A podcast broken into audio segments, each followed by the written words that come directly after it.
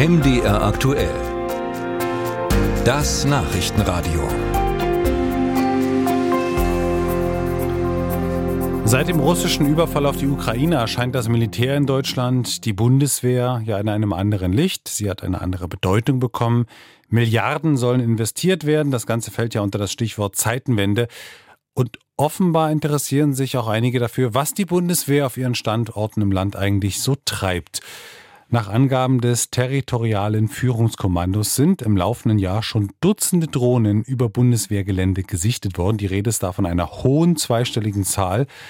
Und auch Standorte in unserer Region sind betroffen. Also auch über dem Truppenübungsplatz in Altengrabo sind zuletzt Drohnen gesichtet worden. Ja, was hat's denn damit auf sich? Darüber habe ich mit Rüdiger Erben gesprochen, innenpolitischer Sprecher der SPD im Magdeburger Landtag. Ich grüße Sie. Ja, hallo. Bevor wir auf die Hintergründe schauen, mal ganz praktisch gefragt. Eine Drohne über Bundeswehrgebiet, wird die sofort abgeschossen?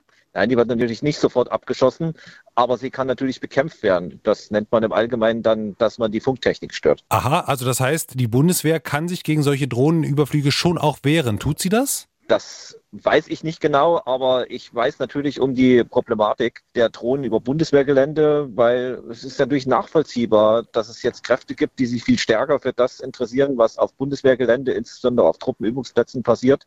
Und da muss man auch entsprechend Obacht geben. Lässt sich denn anhand von Zahlen belegen, dass diese Drohnenüberflüge zugenommen haben seit dem Einmarsch der russischen Armee in der Ukraine? Also nach den Zahlen der Bundeswehr ist das so, dass es deutlich mehr Drohnenüberflüge gibt, wobei natürlich nicht bei jedem Drohnenüberflug Flow klar ist, aus welcher Motivlage heraus erfolgte. Genau, das ist natürlich die nächste Frage. Daraus lässt sich ja natürlich nicht wirklich ein Zusammenhang belegen, dass es sich möglicherweise um russische Spionage handelt, oder?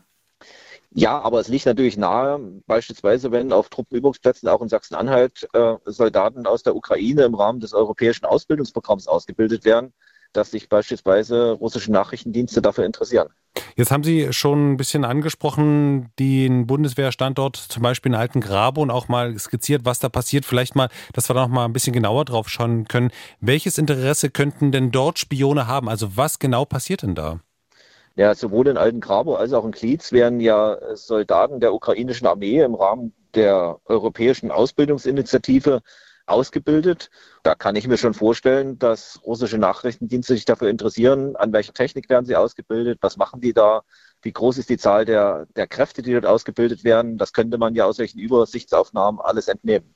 Und wenn jetzt bekannt ist, dass diese Drohnenüberflüge aus welchen Gründen auch immer so stark zugenommen haben, gibt es denn wirkliche konkrete Überlegungen? Ist Ihnen was bekannt, was dagegen auch unternommen werden kann? Also zunächst ist es ja generell verboten, Bundeswehrgelände zu überfliegen, so wie man beispielsweise auch nicht über Bahnstrecken fliegen darf. Und hier geht es ja offensichtlich um das Ausspähen von Militärgeländen und da muss man erst recht vorsichtig sein. Es gibt ja unterschiedliche Möglichkeiten, Drohnen zu bekämpfen oder zu stören. Also ich gehe davon aus, dass die Bundeswehr sehr sensibel für die Problemlage ist, äh, dass die Bundeswehr nicht davon ausgeht, dass das einfach nur mal Hobbypiloten sind, die auch mal über eine große Waldfläche fliegen wollen, sondern auch die Problematik des Auskundschaftens und der Spionage dort im Blick hat.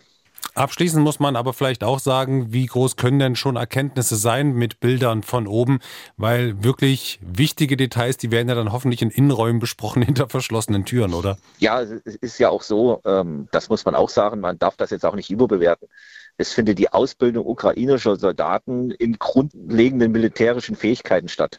Also da muss man nicht besonders viel Fantasie haben, um sich denken zu können, was machen denn die da? So groß wird der Erkenntnisgewinn für russische Nachrichtendienste am Ende auch nicht sein. Sagt Rüdiger Erben, innenpolitischer Sprecher der SPD im Magdeburger Landtag. Vielen Dank für das Gespräch. Musik